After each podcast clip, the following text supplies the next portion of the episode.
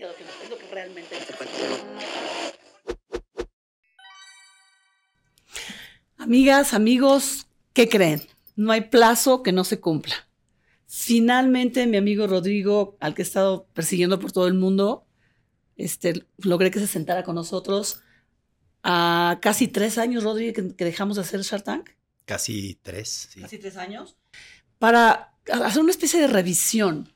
Porque déjenme decirles, en primer lugar, cuando estábamos Rodrigo y yo ahí, pues todo alrededor del show, de cómo eran los emprendedores, cómo habíamos invertido, afuera de, cámaras nunca pudimos hacer una evaluación de cuál fue nuestra función, cuáles fueron nuestros aprendizajes, pero principalmente saber del emprendedor que es Rodrigo. Yo les he dicho que algún día voy a escribir un libro de historias de empresarios que empezaron literal lustrando zapatos. Y esa historia quiero que ahora me la compartas porque nunca tuvimos oportunidad de hacerlo. Pati, muchas gracias. Es un gusto estar aquí contigo. Hace mucho que no te veía, ya te extrañaba y me da un gusto enorme. Me da como muchísima, eh, mucha nostalgia bonita estar aquí contigo. Te decía que quería, en realidad, eh, querido Rodrigo, que, nos abrieras tú las puertas de tu, de tu historia, eh, cándido como siempre lo eres, porque yo me acuerdo que platicabas algo de que una, vez tuviste que empeñar tu único reloj que tu papá te había heredado para poder empezar. Cuéntanos cómo empezaste en el mundo del emprendimiento. Sí, bueno, empecé, hay varias historias porque empecé de muy chico. Exacto, eh, exacto. Esa quiero, esa. Ah, de, niño. Esa quiero, esa quiero. Bueno, empecé, digamos, formalmente cuando empecé fue cuando tuve una ferretería. Eh, adquirí una ferretería que prácticamente estaba quebrada, entonces el costo fue cero, porque me dieron las llaves diciendo, bueno, ahí te dejamos con problemas de todo tipo, problemas con proveedores, problemas de impuestos, pasivos, estaba completamente quebrada. Yo tenía 17 años y ahí es donde empecé. Con esa ferretería eh, me iba después de la escuela todos los días a atenderla en la calle de López, en el centro y me apasioné mucho, me di cuenta que, pues me gustaba mucho trabajar y me metí mucho a los números, hice un plan, ahí también me di cuenta que si tú confrontas a los proveedores, si confrontas a la gente que le debes, si eres transparente con todos y les dices exactamente cuáles son tus planes y cómo vas a salir adelante, encuentras un apoyo desmedido por las, por las personas, siempre y cuando auténticamente seas transparente y estés dispuesto a hacer el trabajo. Tenías 17 años. ¿De dónde sacaste esas cualidades de transparencia, de hablar con el corazón, el drive de ir a la ferretería? ¿Por qué? O sea, ¿eres hijo de la escasez? Eh, no, digamos parcialmente, ¿no? Una parte de mi vida tuve, no, no tuve problemas, otra parte sí tuve. ¿A los 17 sí estabas en un mundo de escasez? Eh, no, a esos no. O ahí era más que nada curiosidad. Era como motivación de querer hacer yo, yo yo mis cosas. Sí. Y seguramente te caíste varias veces.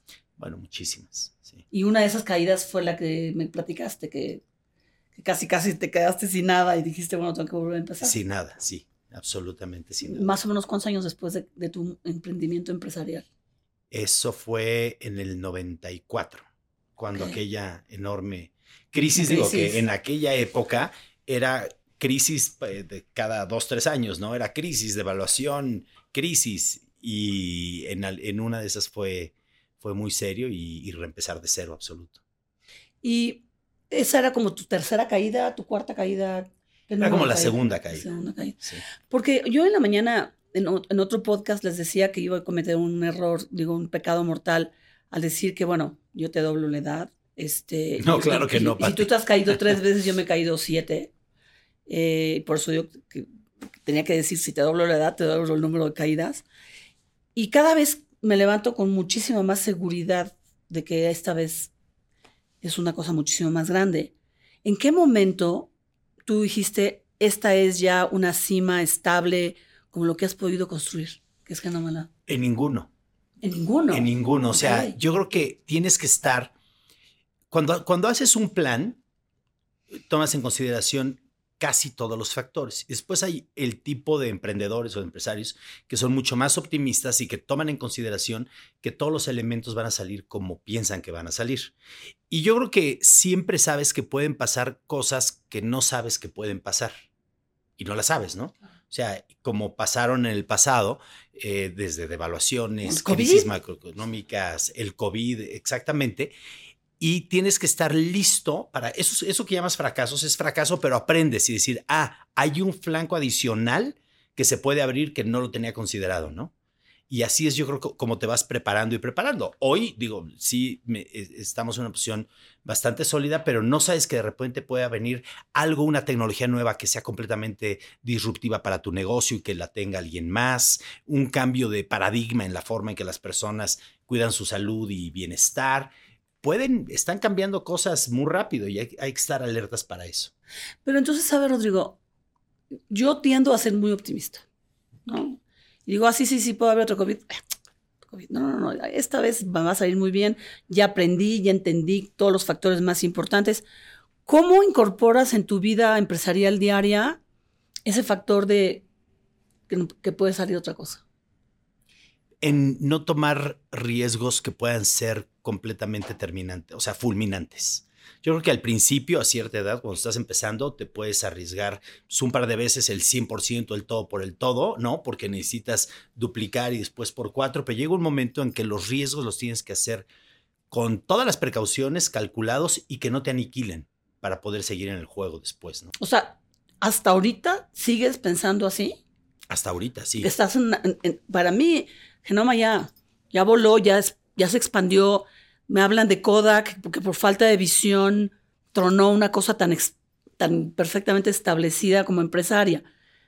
Hasta ahorita todavía tú puedes decir, puede haber una, una, una poison pill, una claro, por supuesto, pero sin duda. a ver, para todos los negocios, yo creo que, no sé, una de las empresas más sólidas del mundo, Apple. Yo creo que Apple está a que alguien haga una programación y un teléfono más rápido, más inteligente, más barato y esté en riesgo de, de desaparecer. O sea, todas las empresas están en riesgo de desaparecer. Tienes que estar sumamente alerta para, para, para lo que acontece, pero no te puedes eh, dormir en, los laureles y, pensar que ya estás en una posición suficientemente sólida. Yo creo que tienes que estar haciendo tres cosas. Primero, innovando constantemente. Es lo más importante. Cuando dejas de innovar, ahora, sí como dicen, cuando dejas de madurar te empieza a pudrir. No hay un término medio. Aquí con la innovación, cuando dejas de innovar empieza a caducar. Número uno. Número dos, estar alerta a las situaciones que no dependen de ti. Porque es muy fácil decir, es que todo depende de mí. Ah, bueno, muy bien. Hay otras circunstancias que pueden ser ajenas, nuevas tecnologías que no tenías considerado, eh, hábitos, como muchos hábitos que vimos que cambiaron en la pandemia, etcétera. Y la tercera cosa que es muy importante, tienes que tener una disciplina financiera siempre para los cambios financieros que pueden haber. O sea, ¿quién iba a pensar hace 18 meses, Patti, que íbamos a tener intereses al 11, 12% más el spread o sea, la tasa adicional que cobran los bancos o quien te preste dinero, de que antes era uno o dos puntos, ahorita son cuatro, cinco, seis. Entonces, estás hablando de quién puede pagar, o sea, son muy pocos los negocios que tienen una tasa interna de retorno arriba del 18, 19%, que hoy es el costo real del dinero para las pequeñas y medianas industrias. Así es. Entonces, esa, la planeación financiera es muy importante y ser sumamente conservador, sobre todo en deuda. O sea, mira, mira quién le estás hablando. Yo pues, hice, casi casi un doctorado en riesgos en Basilea cuando, supervisaba los bancos. Y lo que yo encontraba en la parte del alma de lo que me estás diciendo, porque yo no sabía que tú tenías tan metido el factor riesgo y su administración diaria en tu empresa, que es la capacidad de prevenir, controlar, medir. esa es la capacidad en la parte de riesgos, ¿no? O sea, previenes, controlas y mides todos los días. En la actividad financiera, pues obvio, porque es la volatilidad. Fíjate que me has dado una gran lección, porque para mí dices, bueno, yo vengo a la oficina de un empresario consumado, que afortunadamente tiene todavía una juventud muy amplia como para seguir creciendo y, e, innovando y haciendo cosas. Y me dices, no, pues yo estoy preparado para que mañana Genoma anda cambie de paradigma. Sí, absolutamente. Qué increíble, qué increíble. Ahora, quisiera, quisiera ir a otra parte que para mí es fundamental, querido Rodrigo. Le preguntaba a Dani, que ella vivió con nosotros todas esas inversiones, ¿cuántas empresas de las que invertiste todavía sobreviven? Porque para mí el gran credo que yo creé a través de la exposición y el programa de ustedes en Shark Tank fue una pasión por el emprendimiento. O sea, para mí es así como que mi, mi, quinto hijo después de los más necesitados de México. Y, y la, pero la gran decepción, querido Rodrigo, y me quería saber cuál es tu, tu experiencia, pues para que los emprendedores aprendan de dónde están sus principales problemas, es que no conocen sus números. Que esa es mi experiencia. Atrás del, atrás escenario, cuando les preguntabas cuál es su margen, no te lo decían. Este, me gustaría saber cómo lograste tú seguir invirtiendo en ellos, porque yo lo primero que hacía era, te voy a enseñar a hacerlo para que me muestres que verdaderamente esa es tu rentabilidad. Y haz de cuenta que les estabas, les estabas echando sal a una babosa. O sea, le tienen pánico al, al, manejo de numérico, le tienen pánico al, al, gobierno corporativo de que yo le decía, voy a estar en tu, en tu mesa de, directores, etc. ¿Cuál fue tu experiencia haciendo coaching como el que hicimos a los emprendedores? ¿Cuál fue tu experiencia? Es, es coincido contigo. Eh, pero mira, déjame decirte un ejemplo que yo creo que este ilustra mucho de lo que acabas de platicar. Algo así como entre 30 y 40, 50 eh, inversiones. Y hay algunas que van bien, pero hay una que llama mucho la atención y esto puede determinar el, camino y el destino de un emprendedor. Es un emprendedor que hace eh, productos para deportistas se llama Olix, desde el mes 1, Pati. Él llegó vendiendo, me parece que 500 mil pesos al año. Desde el mes 1 mandó siempre todos los números que yo le di el formato, decirle, oye, esto es lo que me tienes que enviar. Nunca dejó de enviarlo. Hubo meses que le iba terriblemente mal. Lo siguió enviando. Muchos emprendedores me lo enviaban algunos meses sí, otros meses no. Este nunca paró de enviarlo. Nunca lo envió. A veces meses terribles, pero cada mes lo enviado, lo sigue enviando y te quiero decir que es el mejor de todos los emprendimientos que tengo. O sea, esto habla de una persona que es consistente y que lo que dice que va a hacer lo hace. Hoy, este año, va a vender algo así como, como 25 millones de pesos. ¿De 500 mil que empezó? Sí, va a ganar o, o, vamos a ganar como 10 o 12 millones de pesos y sigue creciendo, pero es consistente, consistente. O sea, si tú me dices, ¿cuál es el mejor de todos los emprendimientos donde hay un emprendedor que cumpla con los requisitos que los hemos platicado tú y yo muchas veces? Que sea numérico, que, que esté apasionado, que tenga bien claro dónde está su consumidor y, cómo está su mercado y que esté en una categoría que sea relevante. Eh, esto es coincido contigo, tiene que ver muchísimo con el emprendedor. Y eh, estoy con otros emprendedores, tengo otro que va bastante bien, que cambió un poquito porque pues, las condiciones con la pandemia y todo ya no eran, cambió y se transformó y va muy bien. O sea, tiene que ver el emprendedor muchísimo. Ahora, a nivel sistémico, o sea, yo lo que veo en los mercados financieros es que hay muchísima liquidez para emprendimiento. Hay una versión más o menos de las fintechs se desinflaron un poco, pero al, pero al emprendimiento real, que le llaman ESG, Earnings, Social and, uh, Government, em, hay muchísimo dinero. La inversión de impacto en México es, está de locos, de locos. Pero México no despega en la recepción de ese dinero. Ya sabemos que Know Your Numbers es una, ¿Qué otra cosa le falta al emprendedor mexicano para que capture esa cantidad de liquidez que hay? Yo diría especialización. O sea, hoy estás compitiendo con emprendedores de todo el mundo, ya no hay muchas barreras y muchas fronteras. Y el capital, bueno, tú sabes, tú sabes mucho mejor de esto, no tiene fronteras. Tú puedes invertir en en India, en China, en Estados Unidos, en Europa o en México. Entonces, tú tienes que ser competitivo a nivel global con los emprendedores que están, que están existiendo, ¿no? Hay todo este nuevo, eh, bueno, más o menos nuevo, que son todos los search funds, que el modelo de negocio más extraordinario, yo creo que muchos emprendedores deberían de enfocar eh, hacia allá, que no es un emprendimiento porque es más, es algo diferente. Si sí, has oído estos search funds. Yo creo que eh, por ahí hay mucho que se puede hacer en México para crecer la economía, porque eh, tienen un impacto real en el crecimiento de la economía, ¿no? O sea, una empresa que trae crecimientos eh, de 0, de 2, 3 o 4% o 20% y que llega un, un emprendedor que ya tiene algunas credenciales que ha demostrado que ha trabajado en alguna empresa de forma exitosa y que además tiene los conocimientos, tiene un MBA, tiene buenos conocimientos, lo pones a manejar esas, esos, em, esas empresas y los resultados son los más positivos de todas las industrias, incluyendo venture capital, eh, nuevos emprendimientos. Tienen un índice de bateo de más del 50%, que es altísimo, ¿no? Para, sí. Ahora, este, yo quiero hablar de tu mero mole, porque el marketing digital está muy de moda. ¿no?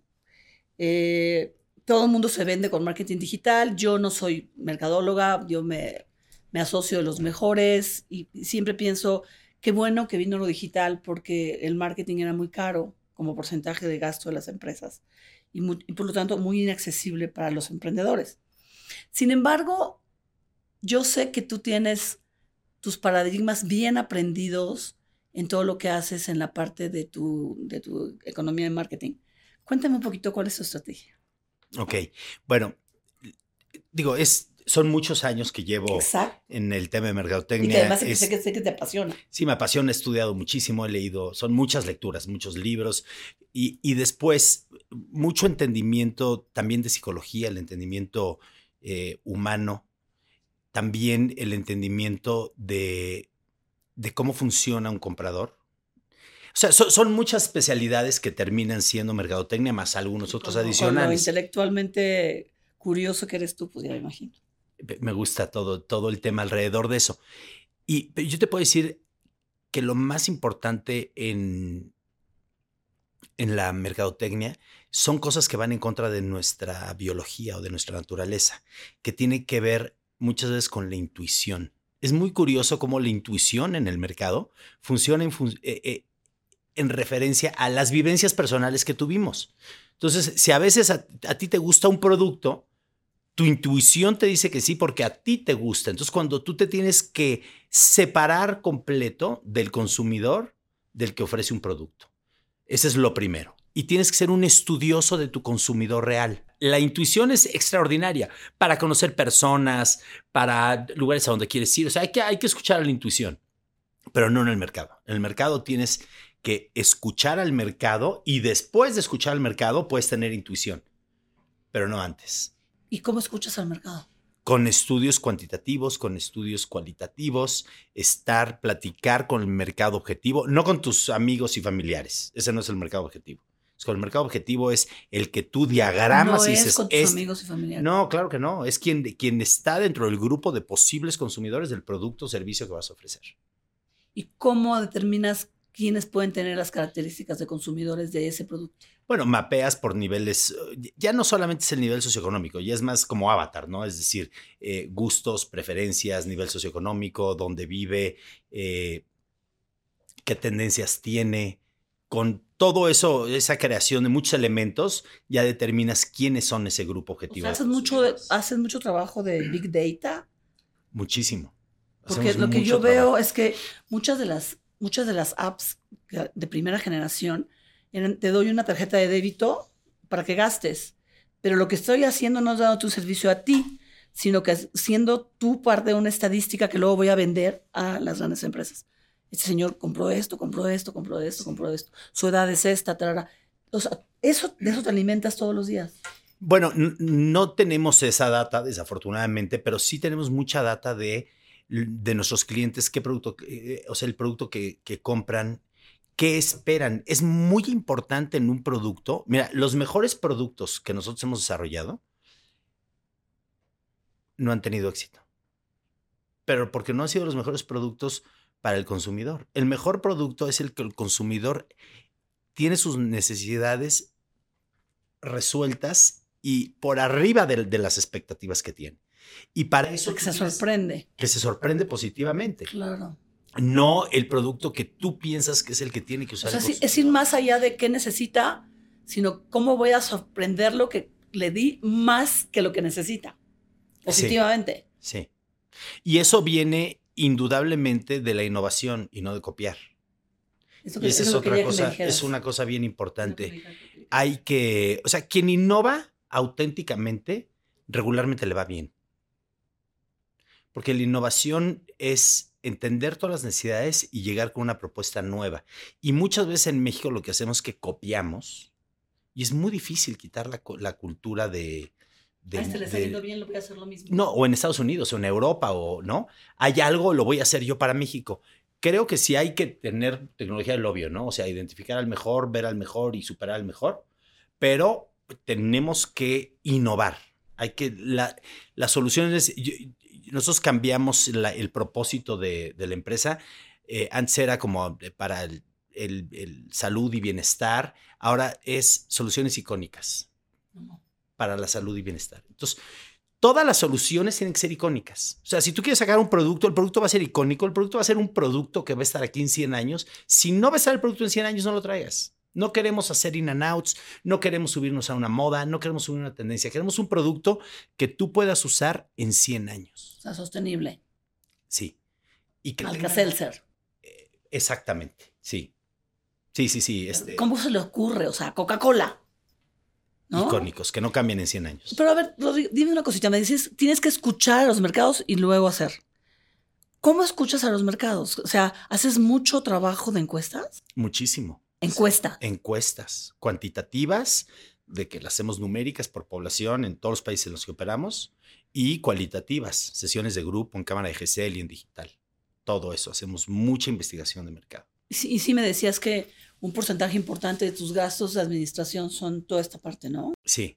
Porque tú, tú, si tú vas a dar un producto, tú tienes que saber qué es lo que quiere el consumidor. O sea, en este momento, quien nos esté escuchando, tiene alguna necesidad. Vamos a pensar en su pelo, ¿no? Y tú dices, no, hombre, tengo un producto extraordinario que te quita la orzuela. Y entonces úsalo, pero, pero, yo no quiero, yo no tengo problema de orzuela, yo quiero que no, que un problema de, este, de brillo. Entonces tú tienes que dar el producto en función, resolver las necesidades que tienen los consumidores, no las que tú crees que, que, tienen. Los economistas, para poder modelar, eh, hacemos muchas abstracciones. Y el padre de la microeconomía hablaba de, justamente diversificación en gustos. O sea, a mí me gusta este tipo de, de, suero, pero qué rico que hubiera un suero que no tuviera la acidez que tiene este. Y entonces el que cacha a ese que se está diversificando, que aspira a más, pues es el que gana, ¿no? Pero sabes que los comportamientos son muy generalizados y regularmente a la gente le gustan cosas muy parecidas. O sea, no hay, si tú dices, oye, quiero ir a ver un concierto, todo el mundo quiere ver el concierto de Taylor Swift, ¿no? O sea, toda la gente le gusta lo mismo. Cada vez se... I'm heard. Sí, exactamente. Sí, se polariza. O sea, tú vas a las tendencias grandes. No, lo interesante es crear una tendencia grande. No, ya te fuiste a la No, bueno, es que eso es realmente lo que hay que hacer. Cuando tú te subes regularmente una tendencia, ya va a estar. Porque alguien ya la originó. Entonces, aquí lo interesante para tener un buen emprendimiento es tú crea una nueva tendencia. Créala. Créala. Pero, a ver, tú creas una tendencia cuando adivinas que va a gustar que, sí. que todo el mundo dice, ¿cómo no se me había ocurrido? Se van todos para allá, ¿no? Sí. Xochitl, Xochitl Galvez. Fue una tendencia creada y ¿cómo nos habíamos dado cuenta que lo que necesitábamos era este tipo de estadista, no? Mira, te voy a poner un ejemplo que, es, que para mí es de las cosas más impresionantes. ¿Te acuerdas? Yo me acuerdo, posiblemente tú también te acuerdes, las maletas, cuando, cuando éramos chavos, se cargaban, no había ruedas. O sea, la rueda se inventó pues más o menos piensan que entre hace 5 mil y 20 mil años. Pero no se las pusimos. Hay pruebas. La maleta se lleva también pues, miles de años. Nunca le habían puesto ruedas a la maleta hasta los años 90. O sea, es increíble cómo hay cosas tan obvias que pueden existir cuando tú Las combinas elementos, las tienes enfrente de ti, sí. Pero, pero, para, pero para, para poder lograr este tipo de creación de tendencias, querido Rodrigo, pues tienes que tener una mente perfectamente innovadora. Tienes que tener, tienes que tener creatividad, pero la innovación no va a salir de las observaciones que tú haces en tu día a día de tu vida. Las observaciones van a salir cuando tú haces una inmersión con los consumidores. O sea, yo te digo una cosa, si tú te metes profundamente a estudiar a los consumidores, en lo que sea, vas a salir con unas ideas extraordinarias. Pero te tienes que meter, mira, déjame platicarte una historia que nos pasó. Desafortunadamente a nosotros en, en, en nuestro país, en México, eh, bueno, ya estamos en muchos países, eh, pero en México empezamos muy fuerte a competir y, y digo, en el pasado, tú sabes, ha habido tantos grupos de interés que en lugar de competir directamente, pues te tratan de cambiar la ley. ¿no? Obvio. pues, Y entonces pues, te, te meten una, una una, iniciativa de ley y te la cambian y te la cambian. A nosotros este, no nos han cambiado la ley muchas veces, o sea, desde que empezamos, solamente 12 veces nos han cambiado la ley cuando competimos y demás. Y en uno de esos tantos cambios de ley, por ahí un año terrible en el 2004, 2005, nos cambiaron la ley y todos los productos que teníamos ya no se podían vender. Tenías que hacer un, un trámite que te tomaba uno o dos años. Imagínate nada más la tragedia. O sea, ya operábamos, éramos una empresa pues ya de muy buen tamaño, nos cambian la ley dijimos, ¿qué hacemos? Pues nos metimos con, en sesiones de grupo seis meses. Todos los días, yo iba a cuatro sesiones al día para entender a los consumidores. Y de ahí transformamos todas nuestras marcas a otro tipo de productos que no requerían cumplir con esa ley, porque eso lo que era básicamente, o sea, nosotros vivimos en un país en el que desde ese entonces, 2004, 2005, se cambiaron la ley y todos los, lo que son suplementos eh, alimenticios o vitaminas en otros países, en México, en cierta concentración, son medicamentos. Es el único país del mundo. O sea, en Estados Unidos tú vas y compras una vitamina y es un suplemento. Aquí, una vitamina de vitamina C de 500 miligramos tiene que ser un medicamento. Entonces cambiaron esa, esa legislación y nos tuvimos que transformar por completo. Y eso si lo hubiéramos hecho de lo que tú ¿Y te fue out of imaginas. the? De nada, de un día a otro. De un día a otro. Fue brutal. Sí, sí, sí, casi quebramos. Es lo que te digo, que de repente hay cosas que... que- Sí, el gobierno tiene mucho que ver, ¿no? sí, sí, sí, Juan. ¿Qué es lo que te quería preguntar, Rodrigo? O sea, yo ahorita yo soy, soy gobierno. Sí. De manera soy gobierno. Y, y cuando hablo con, con empresarios... Perdón, me cuesta trabajo verte como gobierno, Pati. Yo te veo Ya como, como mi compañera de Shark Ya Tank. lo sé, ya lo sé, pero este, siempre, siempre ha estado en mi alma querer, querer ayudar a la gente por el lado del gobierno. Sí, Y lo que pasa es que eh, muchas veces lo que nosotros pensamos como legisladores es, si, si somos pro empresa, porque sí es cierto, o sea, yo y muchos compañeros, incluido el presidente, creemos que México no podría vivir sin empresarios. Si te das cuenta, la inversión de gobierno que ahorita se duplicó eh, no es ni el 1% de la inversión privada. Sí, no, y además esa inversión de gobierno salió de los impuestos de la inversión privada. Exacto, Sí, es sí. un residuo, Sí, ¿no? claro. El gasto de gobierno también sale de un pedazo de la inversión privada. Sin privados exitosos, no hay manera que México salga adelante. Entonces, la pregunta que te tengo es, ¿has puesto encima de la mesa ahorita tus, tus fórmulas mágicas? Una es la innovación y otra es eh, el el marketing a la Rodrigo. O sea, porque nunca había escuchado tan magistralmente a alguien que hable de la manera en que hablas con tu fórmula mágica de, finalmente llegar a satisfacer a los consumidores, ¿no?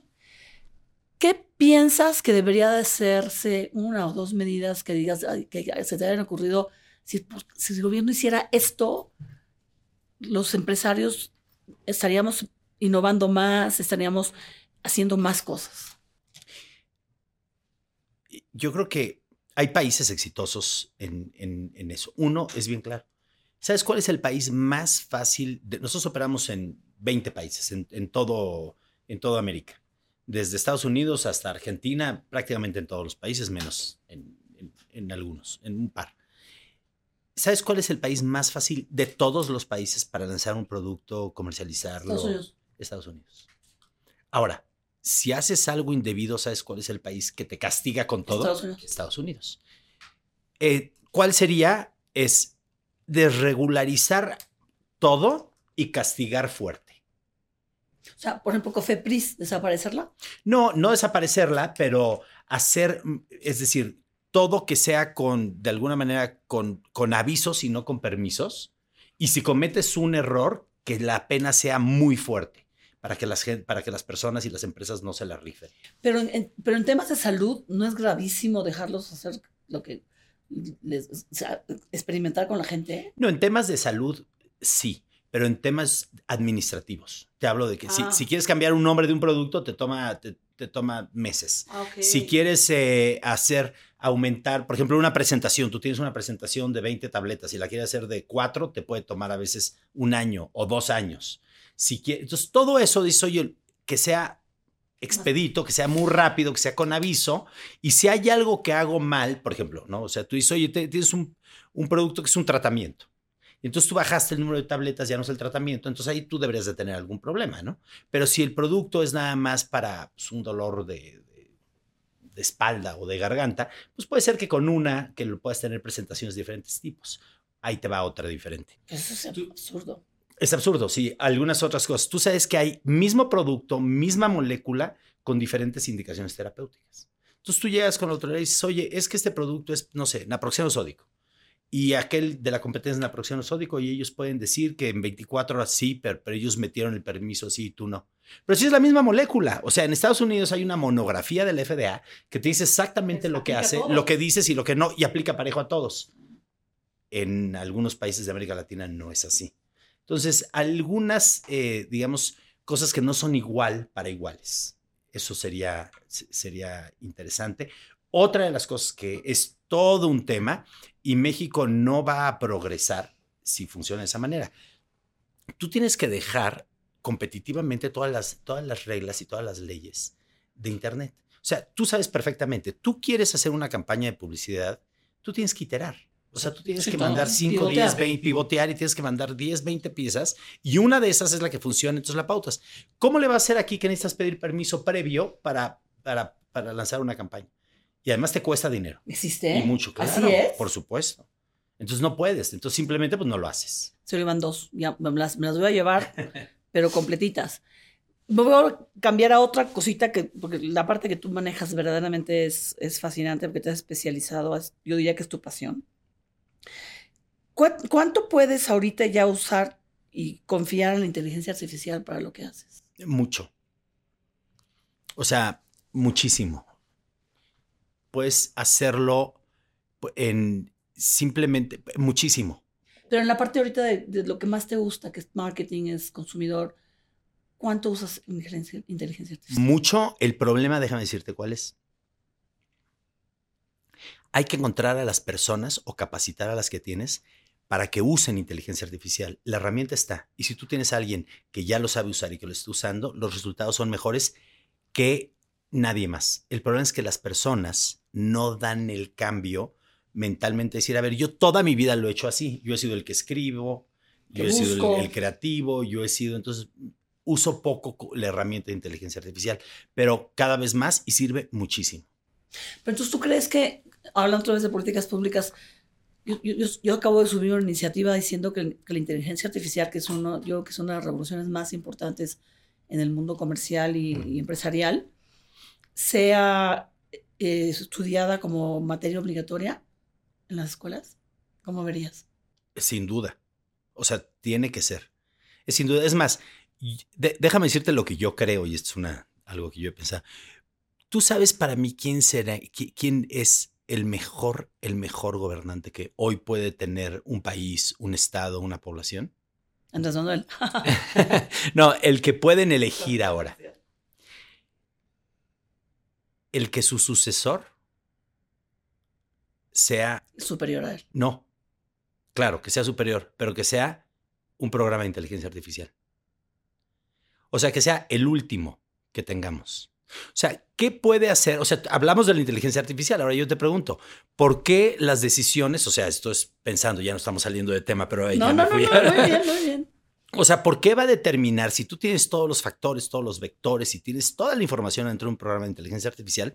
¿Por qué un presidente municipal va a determinar si se puede construir un edificio o no y no la máquina de Ah, inteligencia artificial que sabe cuáles son, o sea, es decir, las necesidades de agua, de energía eléctrica, de vialidades?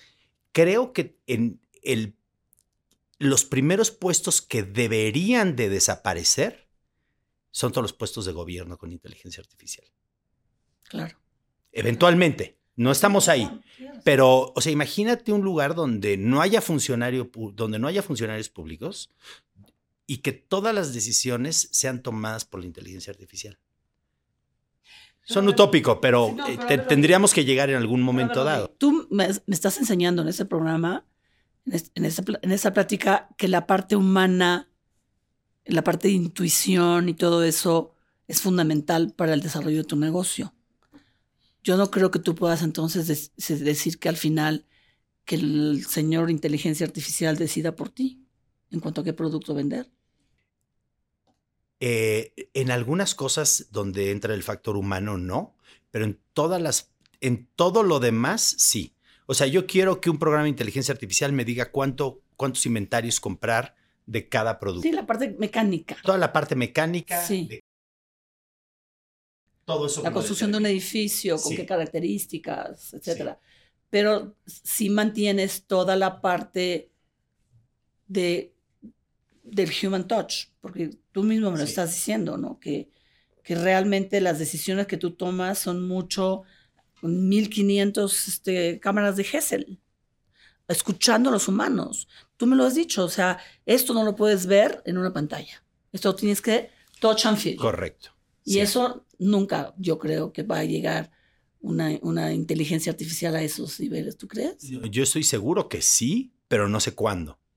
Pero yo sí estoy convencido de que, de que sin duda. Entonces, otra, otra lección, o sea, lo, lo que nos está diciendo Rodrigo es la parte de innovar, la parte de manejo de riesgos, que siempre estás preparado para desaparecer al día siguiente, que no te duermas en tus laureles, la parte del marketing, de escuchar a los mercados todo el tiempo. Hay un librillo por ahí que lo tienes que empieza diciendo que un producto es una hipótesis, ¿no? Y es lo que me estás diciendo. Entonces, yo creo que esto va a funcionar, pero yo creo que eh, el secreto de Rodrigo es que esa hipótesis la crea primero escuchando los mercados. Es la tercera parte que yo siento que Rodrigo está diciendo. Y este touch de esta gran, gran visión que tienes de que la inteligencia artificial llega, llegará al momento en que también tendrá esa parte humana en la que tú tanto te apoyas para tu negocio, ¿no? Sí, para la toma de decisiones. Pues ahí lo tienen, el tiburón que nada en aguas de consumidores. Es Rodrigo.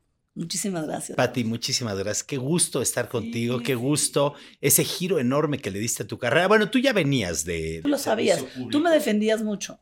Pati, Pati es política. Sí, sí, sí. Y tienes una parte de, de servicio público. Y además, pues eres. eres me, me da mucho gusto que personas como tú estén en el, en el gobierno porque te conozco muy bien, sé que eres muy inteligente y al final del día tiene que haber gente muy inteligente. Y eh, a veces es difícil, ¿eh? Que haya muchísimos. Gracias, Rodrigo. Oye, ¿y vamos a regresar a Shark Tank? Pues por ahora no. Una, una edición al año. Podría Nos ser, matemos de la risa un rato. Podría ser, sí. O sí, no, sí. porque la verdad yo extraño mucho. No, y de repente veo y la gente me dice, no, es que ya no te peleas con Patty. Es que lo más chistoso es que tú y yo solo nos peleamos entre la cámara, ¿no? Pero siempre nos hemos llevado. Yo me pasaba. y Nos queremos Y lo voy a, voy a decir un secreto. Muchas veces, más de una vez, yo me levanté a decirle a Rodrigo, me pasé, te, te pido disculpas. Porque Rodrigo aguantaba vara. O sea, no, es que tú no entiendes nada. ¿No? Era parte del show. Porque en, en- atrás lo que quedó es esto. Sí. Una gran, gran amistad, una gran cercanía, un gran cariño. Y se repite con los demás, ¿verdad? Sí. Bueno, este es especial, se los digo una vez por todas. Tengo mi crush. Ay, qué linda, Pati. muchísimas, gracias, por ¿eh? tu tiempo. Gracias Bueno, a ti, a, a todo tu auditorio y muchas gracias. Gracias, y suerte de aquí en adelante en el futuro, Pati. Gracias. Gracias. Pues ahí los tienen.